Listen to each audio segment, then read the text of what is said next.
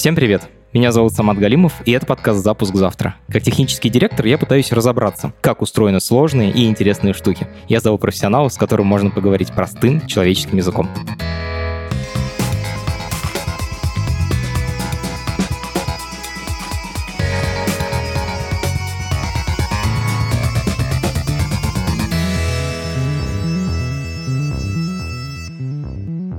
Когда я учился в университете, я слышал, что у нас есть медицинский факультет, и что туда привезли какого-то робота-хирурга. Я тогда подумал, что это просто пиар. Когда наша редакторка услышала робот-хирург, она подумала, что это что-то из научной фантастики, есть в двух лабораториях на свете, и в реальной медицине не особо применяется.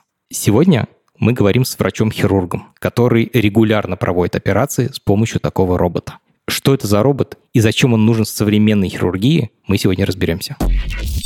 Это подкаст студии «Либо-либо». И мы его сделали вместе с сервисом онлайн-образования Яндекс Практикум. У Практикума есть курсы по разработке, по анализу данных и по английскому языку. Кстати, сейчас у Яндекса акция. Если вы купите любой курс, кроме английского, до 31 июля и зарегистрируетесь по ссылке в описании к этому эпизоду, то вы получите бонус в других сервисах Яндекс, например, в Плюсе, Еде или в Такси. Переходите и учитесь. Всем привет, меня зовут Камалов Давид, я врач-уролог, онколог университетской клиники МГУ. Я являюсь оперирующим хирургом и также оперирую на роботе да Винчи. Круто звучит. Сегодня будем говорить о роботизированных операциях. Там есть какой-то красивый термин для этого. Ну, вот называется робот-ассистированная операция. Во, робот-ассистированная операция. Вот слово, смотри, есть слово робот. У меня первый вопрос, наверное, глупый, но все-таки робот, он все делает сам? Нет, это ошибочное такое название. Вовсе робот ничего сам не делает. Это, по большому счету, система, которая помогает человеку делать те или иные движения, визуализировать или добиваться поставленных просто задач. Поэтому робот ассистированная, а сейчас, как правило, часто говорят просто роботическая операция. Ага, если все равно все делает врач, то зачем тогда нужна эта система? Ну, не всегда то, что делает врач руками, легко. Мы можем проводить кучу аналогий с любой отраслью. Взять там какой-нибудь автосервис и посмотреть, что человек может приблизительно крутить гайку, да, допустим, на колесе там руками, да, и долго это закручивать. А может взять специальный аппарат, который закрутит эту гайку. Естественно, это будет легче. Говоря о медицине, непосредственное предназначение сделать ту или иную операцию, как правило, уже существовавшую, хотя появляются некие технологии, которые позволяют делать то, чего раньше не делали.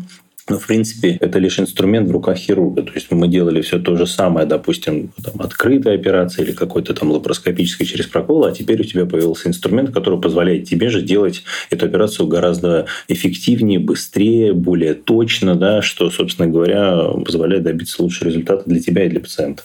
Система, которая сейчас есть, она позволяет передавать человеку изображение в 3D-стерео. Человек видит практически, как мы друг друга с тобой видим в объеме и понимание инструментов в той или иной зоне операционной, оно становится гораздо легче. Хорошо. Знаешь, все равно, вот когда говорят хирургический робот, это звучит жутко футуристично, Можешь немножечко сказать про историю, когда это появилось и кто это придумал? Эту технологию они пошли очень, как говорится, давно, это еще там 80-е плюс-минус года, когда механика очень сильно развивалась. Это было изначально с а, мини-манипуляторов, которые нужны были для того, чтобы брать, допустим, биопсию из головного мозга. Потому что человеческая рука, она подвержена тому, что он тремору некому, да, то есть дрожанию. Надо было точно нацелиться, поставить перед машиной задачу, как ну, по типу морского боя. Вот. И это удалось воспроизвести, когда манипулятор держал биопсийную иглу, проходил четко в заданную точку, забирал ткань, и, собственно говоря, это облегчало задачу для врача. Если брать, условно говоря, пионеров, да, то это Соединенные Штаты Америки, откуда технологии эти начинали рождаться и дальше уже прогрессировать. В дальнейшем появлялись нечто подобное, такие же системы для той или иной отрасли, там травматологии, ортопедии, еще для некоторых. Давид, скажи, пожалуйста, а вот, вот робот основной, про который мы будем говорить, да Винчи, он первый такой робот или были предшественники? Готовый вкусный продукт, он он первый. А вот. Были, естественно, разработки, из которых, собственно, он родился. Был сначала робот Зевс. Это его, скажем так, предшественник. То есть, это американская компания, компания Intuitive Surgical. Изначально там были другие названия. Пришла эта компания, собственно говоря, из слияния двух других. И это был, по сути, некий вариант госзаказа военного. Ничего себе. Идея была работать на расстоянии. А, в какой-нибудь авианосец, в котором нет этого хирурга суперхитрого, но есть эта железка. Да, абсолютно любой сценарий, да, где-то либо какие-то там, условно говоря, военные действия, и вот для них была такая необходимость попытаться передать движение хирурга на инструменты. Вот тут, когда началось развитие этой системы, люди увидели, что, собственно говоря, то, что, как говорится, просили, оно как-то осталось не сильно актуальным, не сильно нужным, но зато те технологии, которые появились в ходе вот этой разработки, они дали вот эту систему новую роботическую, которая, вот, по сути, ну, позволяет делать то, чего раньше не делал хирург с точки зрения движения и видеть так, как хирург не видел раньше тоже. Так уж получилось, что, будучи пионером на рынке, они появились таким продуктом, который, когда говоришь робот, сразу почему-то идет уже приставка да Винчи. Хотя, в принципе, по большому счету, роботы, они начинают появляться уже не только там, в Соединенных Штатах, в разных странах. Появляются аналоги по своей философии. Опиши, пожалуйста, вот из каких частей эта система состоит. Вот я врач. Я перед чем сижу? Как бы что я вижу? Ты в операционной комнате, перед тобой ты видишь э, консоль хирурга, кресло с окулярами, с, собственно говоря, двумя джойстиками. Значит, за этой консолью ты удобно сидишь, ты смотришь э, в два окуляра и видишь изображение в 3D, и руки у тебя стоят на специальной подставке, чтобы не уставать, и управлять э, джойстиками очень легко было бы. Ты говоришь, окуляры – это 3D-зрение, то есть это как в очках виртуальной реальности? Да, или есть такое понятие, это называется 3D-шлемы. Да-да, да-да-да. Да, когда ты можешь, по сути, в домашних условиях посмотреть видео в 3D, в общем-то, есть специальные такие шлемы. Э, и это нечто подобное. По сути, это, ну, то, что мы видим в 3D кинотеатре, да, это изменение наслоения картинки в очках. Иногда ты мог заметить, что к концу там, просмотра у тебя болят немножко глаза. Вот, вот у меня тоже вопрос. А от этих очков болят глаза? Нет, здесь абсолютно ничего не болит. Значит, ты видишь реальную картинку в 3D, как говорится, в объеме. Ты не теряешь в цветах, да, потому что когда ты зачастую одевал очки в кинотеатре, ты мог видеть, что ты снимаешь, и цвет отличается. То есть в очках у тебя он такой более какой-то такой тусклый. Здесь такого нет, да, то есть ты видишь реальные цвета, ты видишь хорошую картинку в формате высокого разрешения. Это очень тяжело передать, хочется сказать, иди сядь за консоль. Когда ты садишься и видишь, ты не представляешь, что оказывается можно было так увидеть. А вот что это значит? Ну, как бы, что ты там видишь того, что не видишь обычными глазами? В чем отличается? Ну, ощущение, как будто твою голову поместили в живот человеку, и ты видишь все вот так, как ты видишь. Вот ты сейчас смотришь на свой, там, я не знаю, там, на свое окружение, там, да, и ты видишь все в объеме, как ты видишь глазами. Когда ты смотришь, как правило, там идет эндоскопическая картинка, условно говоря, гастроскопию, когда делают, да, там смотрят желудок, да. Глотают шланг этот, и там тоже есть маленькая камера. Да, да, да. Ты же смотришь в монитор, ты видишь 2D картинку. Ну да. А тут у тебя реально 3D. То есть ощущение, как будто вот как ты в этой капсуле сидишь и там скачешь по этому там, пищеводу куда-то. Э, слушай, скажи, пожалуйста, а для того, чтобы получилось 3D-картинка, нужно две камеры на расстоянии примерно человеческих глаз. Там, получается, две камеры, да? Там два чипа, да. То есть эндоскоп, который устанавливается в организм, на конце он имеет два чипа. То есть это левый и правый глаз. Вот эта вот синхронизация вот этой картинки, которую ты видишь, она тебе дает возможность видеть именно в истинном стерео 3D то, чего как бы не было в других системах. Никто не пытался засунуть два вот этих чипа левый правый глаз э, до этого в эндоскоп, вот в эту камеру. А тут она есть, и она у тебя хоп, перед глазами. Обалдеть. Качество там какое? Такое низкое, как на ранних телефонах, как в кино показано? Нет, оно как и заявлено, HD, оно так и есть. То есть, это видео высокого разрешения. Ты реально видишь до мельчайших каких-то таких вот структур, которые где-то важны, где-то нет. Но вот в том случае, когда это важны, ты все это видишь. Почему, когда иногда любят применять термин, говорят, это бескровная операция, допустим, да, так, ну, на самом деле, бескровных операций не бывают, как бы, да, просто возможность контролировать там сосуды мельчайшие у тебя появляется в разы больше, и ты просто ну, теряешь меньше крови в ходе той или иной операции. Вот и возникает вопрос, что она, ну, не бескровная, но малокровная, практически, там, как говорят, укус комара. Угу. Слушай, я вспомнил, когда я хожу на стоматологу своему, он делает на микроскопе операцию, и он там приближает очень сильно. А вот тут у тебя есть зум, ты можешь приближать картинку? Да, тут ты можешь там чуть ли не в десятикратном варианте приблизить картинку. Более того, ты можешь эту картинку менять под себя. Ты можешь поиграть цветами, ты можешь немножко настроить рез, резкость. Да. Более того, та же самая, вот мы начали с консоли хирурга о системе, да, ты когда садишься, ты как садишься, как вот современный автомобиль. У тебя есть возможность э, пользоваться электроприводом, условно говоря. Ты можешь а, подставку для рук а, повысить выше, ниже, ты можешь педали к себе приблизить или отдалить, ты можешь вот тот окуляр, куда ты смотришь, да, вот этот штатив, ты можешь менять угол наклона его. То есть ты можешь ставить себе кресло, как тебе удобно. И более того, ты не один работаешь, там коллектив работает, ты можешь записать свои параметры, зайти, просто нажать на кнопку, выбрать как свой аккаунт, у тебя кресло настроится под тебя, запомнить твои параметры. Офигенно, эргономично. То есть они даже об этом подумали. Да, да. Есть ли задержка между тем, что происходит в реальности, и тем, что ты видишь в очках? Вот по времени там есть задержка? Нет, ее нет. Так же, как и не будет. Там дальше мы будем говорить о самой консоли пациента, да, инструментах и о передаче движения э, джойстика на инструменты. Там задержки нет. Офигеть. Так, хорошо. Вот мы увидели, что происходит. Расскажи про манипуляторы, или как ты их назвал? Ты сказал, что там есть джойстики. Это, по сути, система, куда ты устанавливаешь свои два пальца, там, допустим, условно говоря, большой и указательный. Это значит, я как будто засовываю пальцы э, в такие наперстки, да. И могу ими двигать. Да, более правильно, да, такое понятие, да, наперст. И вот как ты смыкаешь пальцы, так двигается инструмент, условно говоря, бранши. А бранши это как щипцы, да? Бранши, ну, по сути, да, это как конечная часть ножниц, вот та, которая режет. Ага, окей. Там разжимаете пальцы, так видишь, как у тебя ножницы, да, бранши ножницы у тебя открываются, закрываются.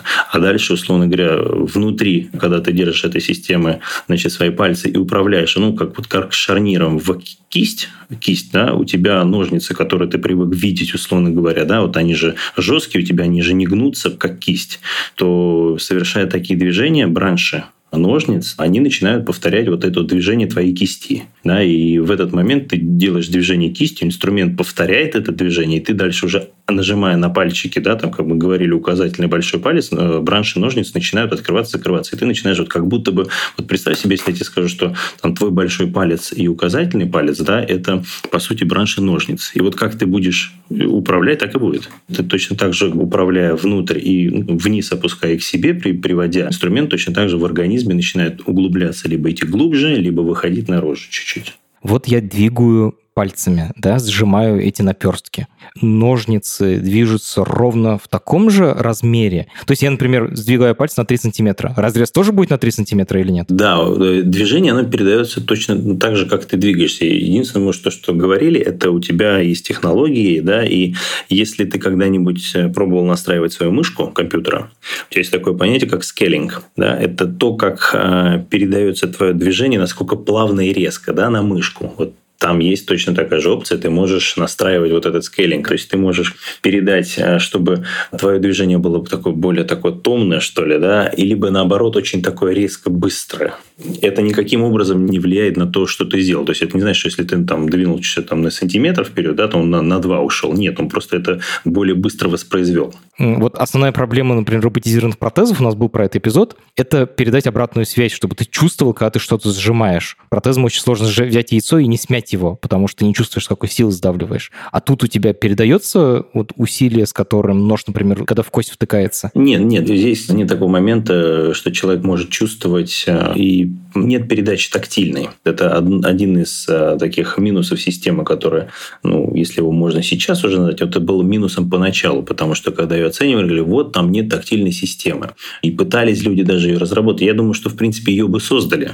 Но после определенного времени это эти все, собственно говоря, попытки создать тактильные ощущения, они закончились. А закончились, это как я вижу всю эту ситуацию. Почему? Потому что визуализация настолько шикарная, когда ты так видишь до такой степени, что когда ты завязываешь узел, и ты реально видишь, что узел завязан, и больше тянуть не надо, Вау. то тут возникает момент, что а зачем мне это тактильное ощущение? Я и так все вижу. То есть ты видишь узелок? Да, да, ты видишь узел, и ты видишь, по сути, как бы, да, вот что вот сейчас я чуть-чуть еще потяну, знаете, я порву эту нитку просто. И вот этот вот симбиоз опыта хирурга и шикарной визуализации, он, в принципе, нивелирует вот этот минус, и ты просто перестаешь думать о том, что ты, оказывается, как бы не чувствуешь этой ткани. Прикольно. То есть одну систему чувств заменили другой, зрением и опытом. По сути, получается так. Насколько манипуляторы чувствительные? То есть вот я, например, супер немножечко прожал, это тоже передастся? Или там есть какой-то э, лимит, трэшхолд это называется, технический термин по-английски, типа когда вот такие микродвижения типа не передаются, передаются только чуть побольше? Ну, естественно, у инструмента у него есть определенная своя вот эта дельта движения, да, которое ты делаешь. Ну, и вот ровно сколько инструмент имеет этого усилия, да, то есть от того, что ты сожмешь со всей силы, то есть инструмент больше сжимать не будет, чем он может. И, условно говоря, там есть инструмент иглодержатель.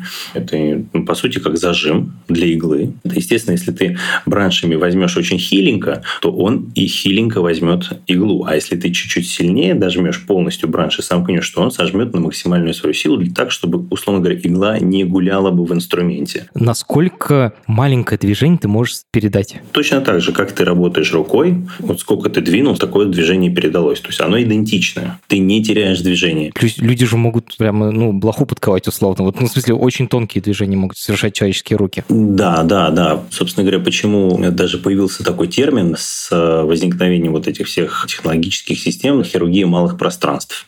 То есть ты на очень ограниченном участке, если я тебе скажу, что у тебя пространство есть, условно там, ну, сантиметра три, и ты вот в этих трех сантиметрах ты должен что-то оперировать. Ты не можешь э, поместить свою руку, ты не можешь поместить тоненькие инструменты делать движения, а тут у тебя есть роботические системы, они, конечно, направлены на то, чтобы вот помогать человеку работать в малых пространствах. Ты говорил, что у людей есть тремор, что руки дрожат в любом случае хотя бы чуть-чуть. Это дрожание, оно передается? Да, естественно. Просто другой вопрос, что когда ты держишь берешь джойстик или, как мы говорим в наперстке, такие специально устанавливаешь пальцы, то, собственно говоря, на инструмент не передастся вот это движение, потому что у тебя руки стоят на специальной подставке, они не в воздухе. А. Как ты поставил руки на стол, да, и пишешь ручкой, у тебя руки не устают. Ты можешь спокойно, не напрягая руки, делать какие-то движения. И вот за счет этого у тебя не возникает тремора. Почему? Потому что зачастую раньше, когда человек э, оперировал открыто, у него всегда был ассистент, который держал так называемые крючки да, там он что-то делал. И, как правило, это человек, который постоянно делал в воздухе, там, держал какой-нибудь крючок. И это могло длиться там час, два, три. Иногда ассистент там порой мог уставать сильнее, чем хирург, потому что у него какая-то была динамика движения. А тут у его ассистента задача одна. В одной позе стоять на весу, держать какую-то ткань. Ему дали в руки крючок, сказали, тяни, и он тянет. Всю операцию он сидит и тянет. И его проблема – это лично его проблема. Как бы это было тяжело физически. А тут за тебя это делает машина. Очень круто, что можно просто упереть руки и таким образом разгрузить их. Скажи, пожалуйста, а есть ли задержка между движением твоих пальцев и движением манипулятора у робота? Нет. Может быть, если там есть какой-то компьютерный, да, там а, не секундомера, а еще даже меньше, который бы доказал это, да, может быть, там он какую-то там долю нереальную, да, там он показал, но реально в жизни ты этого не ощущаешь. Такого нет. То есть я как двигаю, я абсолютно удовлетворен, что мои движения, они передаются. То, что я хотел сделать, машина, она повторила. Хирурги никогда не работают одни. У них всегда есть помощники, ассистенты. И я так понимаю, что робот становится именно таким помощником. Скажи, а сколько у него рук? Ну, в общем, мы, мы плавно перешли от консоли хирурга к консоли пациента. Да? Это та часть, которая, собственно, удерживает инструменты, которыми ты управляешь. У тебя э, есть четыре манипулятора. Один из них, значит, это камера. То есть ты сам себе режиссер. Это очень тоже важный момент, когда ты сам можешь показывать себе то поле операционное, которое нужно, и не нужно ассистента просить, как в футболе, да, сыграться друг с другом. Тебе не надо сыгрывать с ассистентом, потому что ты показываешь ту часть, которую тебе надо. Это один манипулятор. И есть три манипулятора. Это непосредственно для инструментов. Значит, двумя ты работаешь активно, на третий ты переключаешься. Переключаешься путем нажатия специальной клавиши за консолью хирурга. Ты, к примеру, там, я не знаю, подвесил ту иную часть какой-то ткани, там, зафиксировал ее, это вот о чем мы говорили, да, ассистент тебе держит эту ткань, а потом переключаясь опять на две другие, ты начинаешь работать этими двумя другими руками. Ну, то есть там у тебя есть возможность там, использовать третью руку, там что-то подвесил и двумя работаешь. А насадки меняются или у тебя всю операцию один и тот же набор? Да, для этого нужен всегда, для этого нужен либо ассистент, либо медицинская сестра, да, человек, который тебе помогает, условно говоря, вне вот всей вот этой вот да, конструкции, которая может снять из э, держателя ножницы и поставить туда специальный инструмент иглодержатель, либо какой-либо другой инструмент. То есть ты просишь об этом, ты работаешь, работаешь, потом просишь ассистента, и это движение там, ну, буквально, которое занимает секунд 5 на все про все, то есть снять и поставить новый инструмент, ты, собственно говоря, получаешь от своего ассистента. А сколько раньше нужно было людей для операции, и сколько сейчас, ну, вот с этой машиной? Как правило, нужно было, допустим, хирург и два ассистента и медицинская сестра. Ну, медицинская сестра – это тот человек, который, условно говоря, там, накрывает тебе на стол, готовит инструменты. Ассистенты, как правило, да, один, допустим, расширяет рану, там другой делает то, что непосредственно просит его хирург, один, допустим, полностью расширяет, другой немножко надавливает на какие-то ткани или еще какое-то там движение делает. Здесь, в принципе, с появлением робота ассистент все равно нужен. Он все равно нужен для того, чтобы, опять-таки, подавать инструмент, хотя, в принципе, ты можешь попросить и операционную сестру подать инструмент. Тут уже некая ситуация с личной работой хирурга. Да? Я могу, условно говоря, иметь ту операционную сестру, которая заменит мне ассистента. И в таком случае ты скажешь, вау, круто, смотри, раньше было два ассистента, а сейчас вообще ни одного. Хотя, в принципе, в классике и лучше, и комфортнее, и безопаснее это иметь одного ассистента и одну сестру. В данном случае, да, мы говорим четко о том, что минус один ассистент – это точно. Окей. Следующий мой вопрос про безопасность. Я не знаю, сколько это вообще реально бывает, но вот если, например, ты чихнул, и рука дрогнула, робот тоже взмахнет ножом или нет? Если ты чихнул и дернул рукой, то, ну, конечно, движение, мы же говорили о что оно четко передается. Оно может передаться. Другой вопрос, что все новые системы, они идут с уклоном на безопасность.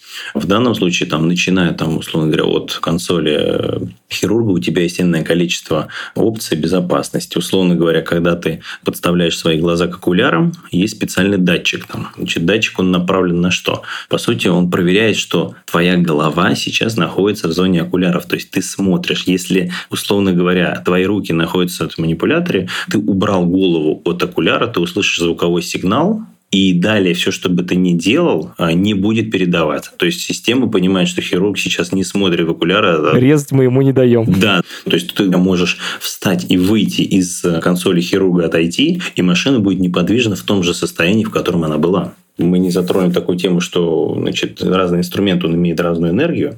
Мы же передаем электричество на тот или иной э, инструмент для того, чтобы, по сути, допустим, прижигать сосуды. Ты это делаешь путем э, нажатия на специальные педали, за консолью того же самого хирурга, где ты сидишь. Да? То есть это как... Э, пианино. Пианино или как педали машины. Вот. Но на машине ты чувствуешь же, да, там, где у тебя какая педаль, ты понимаешь, как ты переставляешь. Тут приблизительно то же самое, но рядом с каждой педалью есть специальная датчик сенсора, закрывая который, когда ты перемещаешься на эту педаль, у тебя на экране, куда ты смотришь, у тебя по краю экрана есть некое такое цветовое такое обозначение, то есть ты видишь на левой либо на правой педали у тебя сейчас нога. Как у пилота самолетов, на экране появляется, какое оружие выбрано. Да, ты видишь реально, где твоя нога, на какой части из вот этой вот э, приборной панели, чтобы тебе, не, условно говоря, не отводить голову от окуляров, не смотреть себе под ноги, а куда я сейчас ногу поставил. А система показывает, что у тебя сейчас нога, условно говоря, на левой педали или на правой педали. Да, со временем ты, конечно, так же, как и в машине, привыкаешь, и тебе это уже, ну, ты не обращаешь внимания на это обозначение, но поначалу, когда только-только, по сути, ты начинаешь, ну, наверное, это очень полезная опция, которая будет придавать некой безопасности всей ситуации и не даст тебе возможность ошибиться. Мы говорили о том, чтобы поменять инструмент. Когда ты удаляешь один инструмент и пытаешься его поставить, значит, система заточена таким образом, что у тебя есть конечная точка, где стоял инструмент, вот в той глубине, да, которая была. И, собственно говоря, э, если исследовать всему технологическому процессу, то, по сути, ты можешь снять, условно говоря, ножницы и поставить иглодержатель, и система тебя приведет прям в ту же самую точку, откуда ты снял этот инструмент. У тебя она стояла в определенном месте на теле человека? Внутри. Внутри? Да, то есть в объеме где-то внутри у тебя был, скажем так, инструмент, и ты можешь, условно говоря, попросить поменять инструмент, и ты будешь уверен, что ты попал в ту же самую точку, вот где ты закончил работать, да, там и захотел поменять, там, допустим, вид инструмента, тебе предоставили туда же другой инструмент, но он оказался прям до миллиметра в той же самой точке. А что еще там есть для безопасности? Ты такие классные фичи рассказывал, которых я не догадался сходу. Ну, собственно говоря, система, она, когда ты только-только начинаешь работать, она начинает, знаешь, как спортсмен начинает тренироваться, чтобы посмотреть, все ли у него двигается нормально, да, и разогреться. Она начинает двигаться, проверять свои системы. Если вдруг она видит какую-то ошибку, она тебе может просигнализировать, естественно, там номером какой-то ошибки, либо в ходе твоей работы она может дать какой-то звуковой или еще иной сигнал, выдать какую-то ошибку на экране. Сама по себе система, она предполагает, что ты подключен в этот момент к интернету, Ну, кто-то скажет, большой брат следит за тобой, да, там, отчасти это сделано для там, статистического анализа, еще для чего-то, да, но в принципе техническая служба, которая сидит в той или иной части там мира, да, может увидеть, что твоя система сейчас работает, она выдала, условно говоря, такую-такую-то ошибку, и там коротким звонком в сервисную службу ты можешь получить тот или иной совет, потому что они видят, что с системой происходит. Прямо во время операции? Да. Мой следующий вопрос, он такой насколько умная система стоит между хирургом и ножом. Я просто приведу пример. Вот в самолетах Airbus, например, движение джойстика пилота, они не передаются напрямую на крылья, а сначала компьютер решает, можно так делать или нет. В этом отличие как раз Airbus и Boeing. Здесь компьютер может решить, что вот это твое движение, оно какое-то слишком опасное? Нет, либо пока нет, можно так, наверное, сказать, да, но, собственно говоря, на том технологическом прогрессе, в котором мы сейчас находимся, такой возможности нет, и она пока не заложена и не продумана. Пока такой системы нет. У меня есть два вопроса. Они про баги, потому что я вот программист, и я знаю, что в любом софте есть ошибки. И в этой системе точно есть софт какой-то. Скажи, ты сталкивался с багами? Может быть, что-то было однократно, совсем единичные случаи, которые бы решались, опять-таки, да, как это чаще бывает с багами, да, перезагрузка системы. Все, то есть дать подумать системе еще раз. Она такая понимает, что что это было, не знаю, что со мной случилось, да. И то это было не критично, да, то есть это там в опции, опять-таки, не обращать внимания на данный сигнал и идти работать дальше вот так, да. То есть я, я все контролирую, все окей. А есть кнопка аварийной остановки? На всякий случай. Такая кнопка есть, но, честно, я ей не пользовался, слава богу, никогда. Хотя был случай, когда просто выключалось электричество. Но это было не связано абсолютно с системой. Это совершенно к другой философии. К философии иметь бесперебойное питание, да, генераторы. Ну, конечно, здорово было иметь эту систему, но, опять-таки, там затраты на, в объемах электроэнергии, они совершенно немалые, поэтому говорить о том, что тебе хватит бесперебойника, чтобы завершить э, всю операцию, операцию вряд ли, но без перебойника, чтобы завершить какой-то этап, да, наверное. Интересно, кстати, у нас в дата-центрах обычно стоят дизель-генераторы, и мне казалось, что медицинские учреждения тоже часто имеют, ну, такие большие медицинские центры, у них есть свой дизель-генератор на случай, если электричество отрубится, как раз для операций. А есть, но они, они же, как правило, заточены больше на службу реанимации, вот, вот на те службы, которые там, да, там аппарат искусственной вентиляции, да. То есть философия вот такая, что он никогда не останавливается. Там есть даже свой внутренний какой-то резерв, даже без дизельного генератора. Ну, опять-таки, он есть, но он как бы там совершенно небольшого количества времени. То есть, это там не какие-то часы, да, допустим, это там минут 30-40. Это то время, за которое ты э, должен успеть предпринять какие-то меры рассказывал в самом начале, то, что систему изначально разрабатывали как удаленную, распределенную. И у меня вопрос, а ты реально можешь как бы перенести, например, вот этот модуль котором ты сидишь, модуль врача, в другую комнату, например, или в другое здание, ну, ты понимаешь, типа в другой город. Да, да, да. Есть клиники в мире, которые так и сделаны. Это уже не то, чтобы это, может быть, в моей голове дурной тон, да, но все части роботической системы, они подключены оптическим кабелем специальным, да, которые позволяют э, не терять вот этот сигнал, да, вот передавать его быстро настолько, да, что... С минимальными задержками, да, да. Даже или практически без задержек, что ли.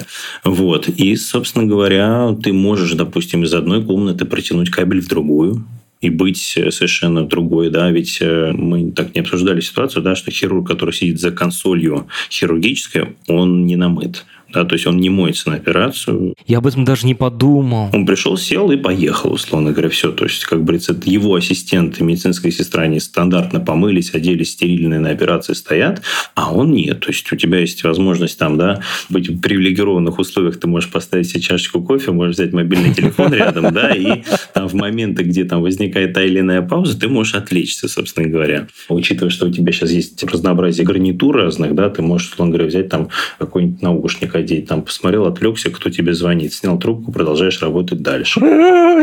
Конечно, это будет раздражать всех остальных, потому что они тоже хотят сделать то же самое, да, но, собственно говоря, кто хирург, кто ты главный. Ладно, вот.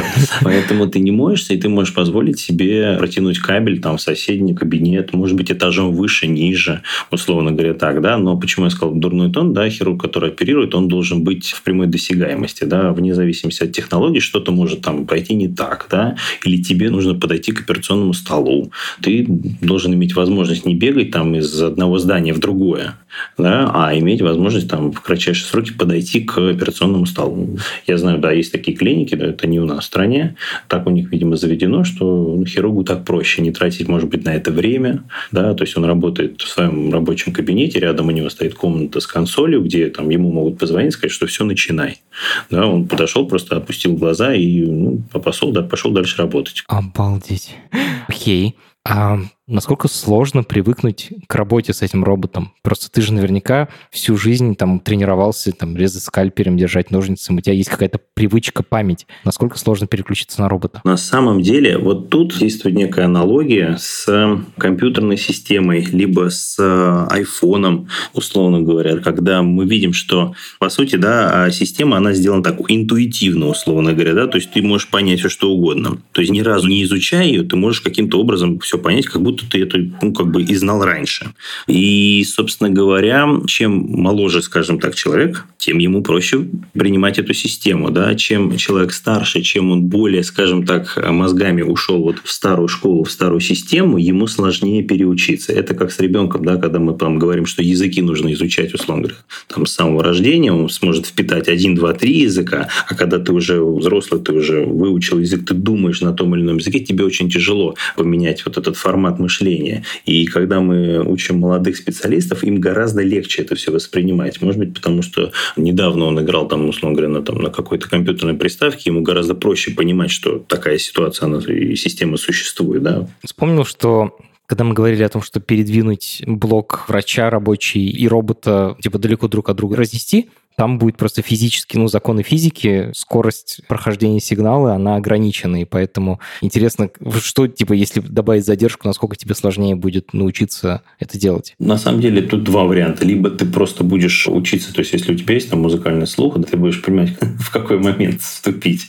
а, и ты будешь учиться, либо в какой-то момент ты скажешь, знаете, нет, я так не готов, что мое движение через пару секунд появляется, и вот пытаться учиться э, вот этому и привыкать к этому, да, для этого тогда должны быть какие-то определенные предпосылки или плюсы, что есть такое движение, которое я не могу воспроизвести в обычную, условно говоря, хирургии. Это позволяет только роботассистированная хирургия, но, к сожалению, она с задержкой. И окей, да, я согласен, что это будет так но я буду привыкать к тому, что это задержка. Хотя, в принципе, ситуация, которая будет подразумевать, что есть задержка, она будет прям крайне-крайне откидывать эту систему назад, и маловероятно, что хирург ее выберет. Никто не стремится работать плохим инструментом. То есть я лучше сделаю стандартную открытую операцию, чем кривым, как будто бы высокотехнологичным предметом. Я понял, что для врача это вообще революционная штуковина. В целом роботическая система, да, это такой вот шаг вперед с точки зрения технологий, которые пришли. Такого вот реально раньше не было. Если мы говорим про те или иные инструменты, да, там,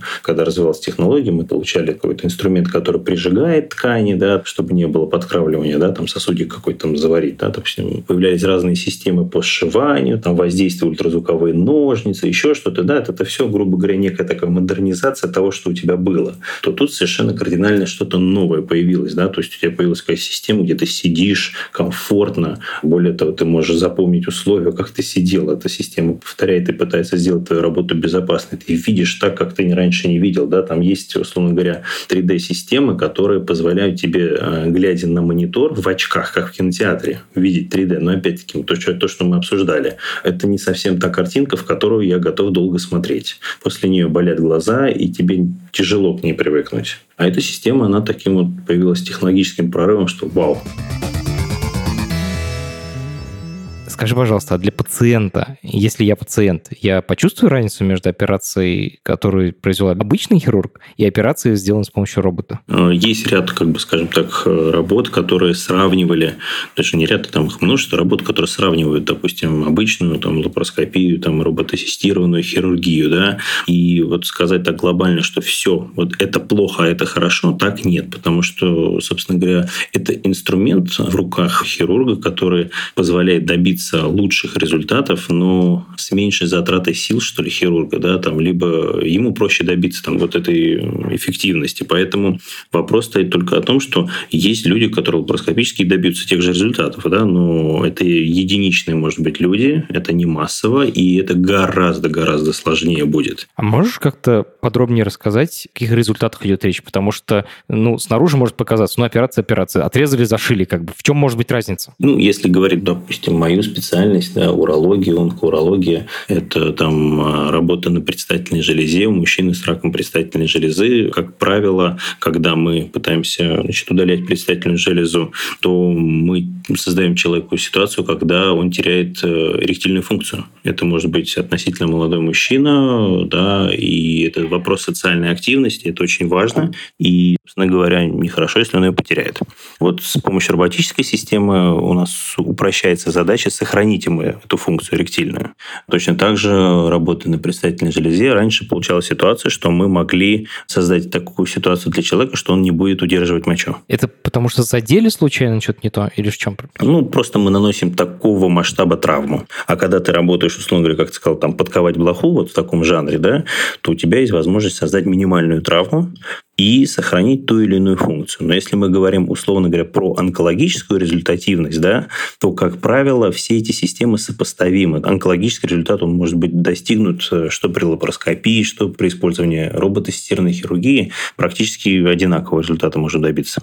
Просто другой вопрос, что есть некая система, когда у тебя закреплен инструмент э, в, ну, назовем так, руке робота, то движение, оно происходит более э, такое четкое. Когда ты делаешь это своей рукой через лапароскопический порт, то как будто бы возникает большая травматизация, и вот те места, через которые был установлен порт, они будут чуть-чуть больше болеть. Но на самом деле болевой порог – это такая, такая индивидуальная вещь, поэтому говорить о том, насколько это э, сравнить порт лапароскопический, обычный, роботический, и как будет болеть? Ну, скорее нет. Если мы сравним, конечно же, открытую хирургию и роботическую или лапароскопическую, конечно же, да, тут восстановительный период он в разы. То есть на следующий день или там в первые часы после операции человек может встать, ходить, да, и даже не почувствовать, что ему кто-то что-то делал.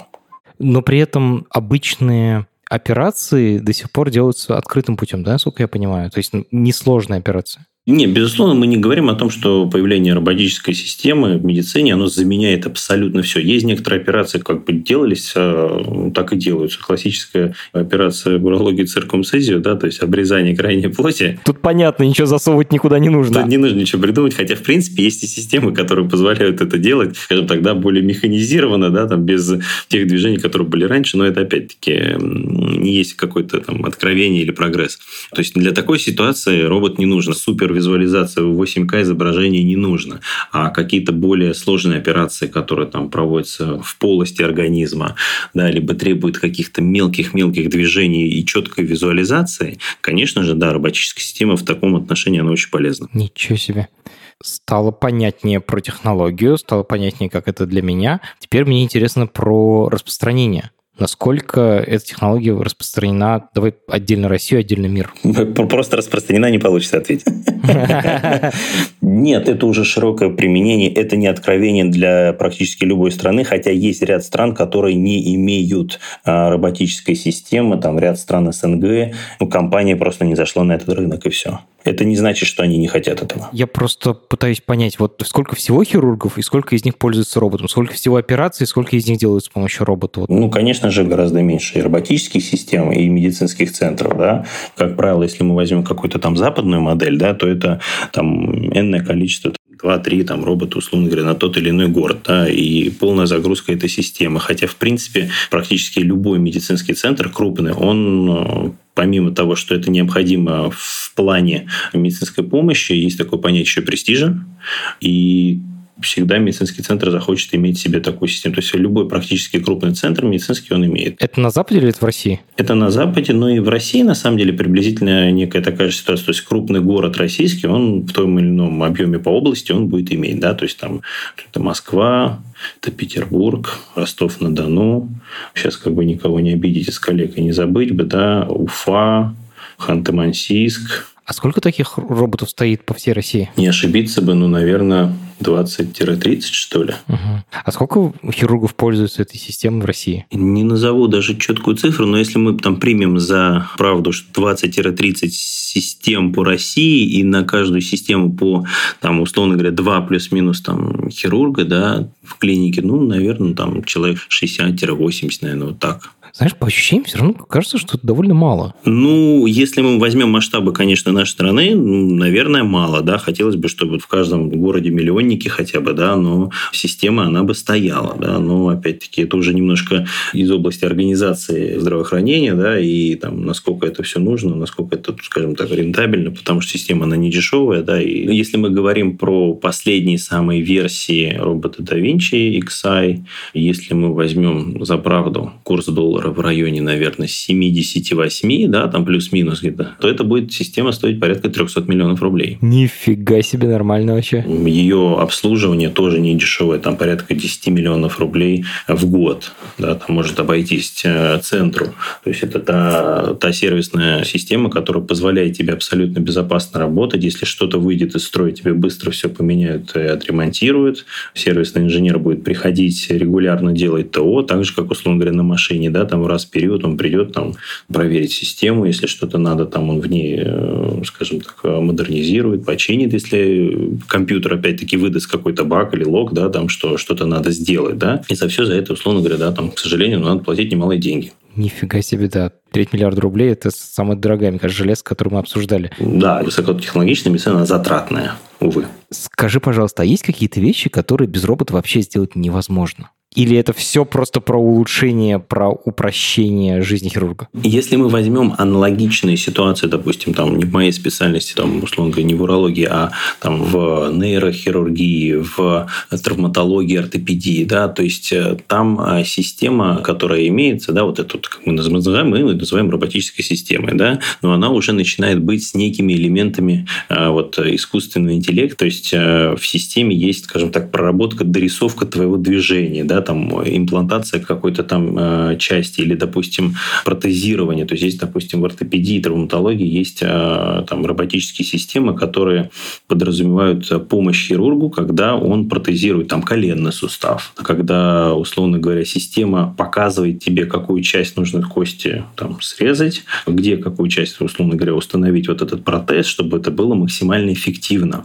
И если вот сравнивать обычную ситуацию вот с такой, то, наверное, можно сказать, что ну да, ну как бы человек не угадал бы, наверное, настолько вот, да, как компьютер, как машина бы прогадала ему вот эти точки, да, траектории его движения будущего, он бы, наверное, не смог это сделать. Но, но это в плане, наверное, результативности успеха. А так, в принципе, практически все те операции, которые делались, они делаются просто уже сейчас, имея данные технологии, я думаю, что там мало хирургов, которые пойдут, да, там, я не знаю, там, с обычным топором подковывать ту же самую влаху, плоху, да, говорит, что я это сделал. Скорее он скажет, откажется, скажет, что извините, у меня нет инструмента.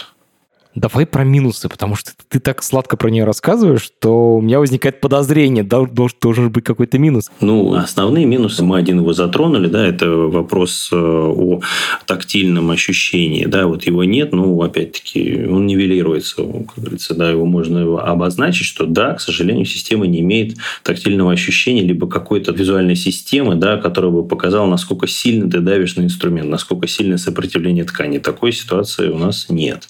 Мы опять опять-таки затронули систему финансовой, да, и, наверное, это самое больное, да, которое может быть и за минусом, потому что она очень стоит больших денег. И я, я бы назвал это, да, большим минусом, потому что мы так сладко все это разрисовали, сказали о здоровье там пациентов наших, да, а, к сожалению, не можем себе это позволить. Ну вот, э, пока мы находимся в той точке, что нету широкой конкуренции. Про это очень интересно, потому что обычно цена падает, когда появляются конкуренты. А у этой системы есть конкуренты? Вот что чтобы сказать слово конкурент, надо попробовать э, в действии все другие. Да? Я видел одну-две системы, которые придерживаются той же философии да, управления инструментами да, на расстоянии, пробовал их, э, сказать, что они лучше, нет, но, собственно говоря, они могут быть эм, как бы как вариантом аналога и помочь. Прямого конкурента пока нет, хотя в принципе я видел еще и прототипы разработки других систем, и не используя их, но видя их, я бы сказал, что да, вот они вот-вот сейчас выйдут и что-то поменяется. Вот про поменяется очень интересно, потому что ты рассказал, что это устройство, эта система, она такой типа шаг вперед, очень серьезный для врача, чтобы было удобнее работать, чтобы качественный результат получался. А есть ли куда развиваться? Да, есть, конечно. И это больше связано вот с тем вопросом, который мы обсуждали о движении, которое останавливает машина. И это некое пересечение с а, не совсем роботической тематикой, да, а с тематикой искусственного интеллекта когда мы машину а, обучаем чему-то, да, там мы можем загрузить в нее там энное количество данных, и работая, условно говоря, в человеческом организме, она умеет параллельно вместе с тобой анализировать ситуацию, и в случае, допустим, если ты не заметил какой-то сосуд там, и пытаешься рассекать ткани, она тебя может предупредить и остановить твое движение тем самым обезопасить от, не могу сказать так громко, врачебной ошибки, да, но тут такого движения, которое тебе бы усложнило бы жизнь в дальнейшем во время операции. То есть подсказать что-то, да, навести. То есть такая система принятия решений. Где-то да. Почему? Потому что мы уже были свидетелями, нам показывали врачебному миру, а то, что есть из новшеств, да, то есть сидел зал врачей, перед нами выступал инженер, который показывал технический прогресс некий, который есть. И вот он показывал систему, как робот выполнял не весь этап операции, а какую-то определенную задачу. Типа стандартное какое-то действие? Грубо скажем, поковырялся в тканях. Но он это сделал осознанно. В него загрузили определенную там датабейс, да, вот это вот все, и он понимал, что он делает. С одной стороны, это было там как бы немножко, ребята, он сейчас нас заменит.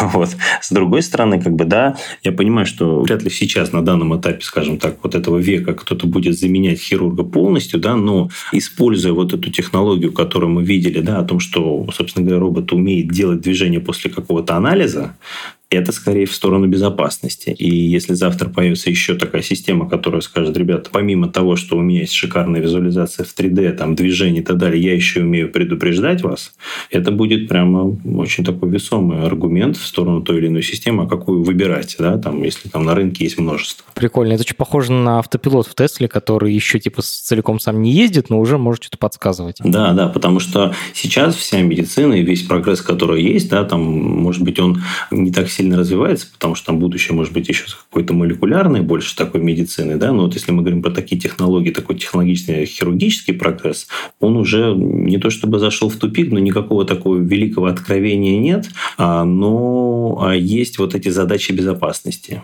Вот каждая система, когда она показывает что-то новое в плане безопасности, вот это очень радует и хирурга, и пациента, потому что чем более безопасная система, тем а, она более выигрышна. А сколько операций ты провел с помощью робота? Не считаю точно, может быть и к сожалению, но это уже за сотни. Да, а я код пишу. Очень круто.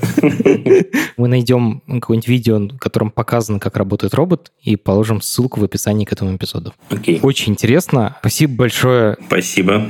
Это подкаст студии «Либо-либо». И мы его сделали вместе с сервисом онлайн-образования Яндекс Практикум. Над подкастом работали редакторка Маша Агличева, продюсерка Настя Медведева, звукорежиссерка Нина Мамотина. За джингл спасибо Алексею Зеленскому.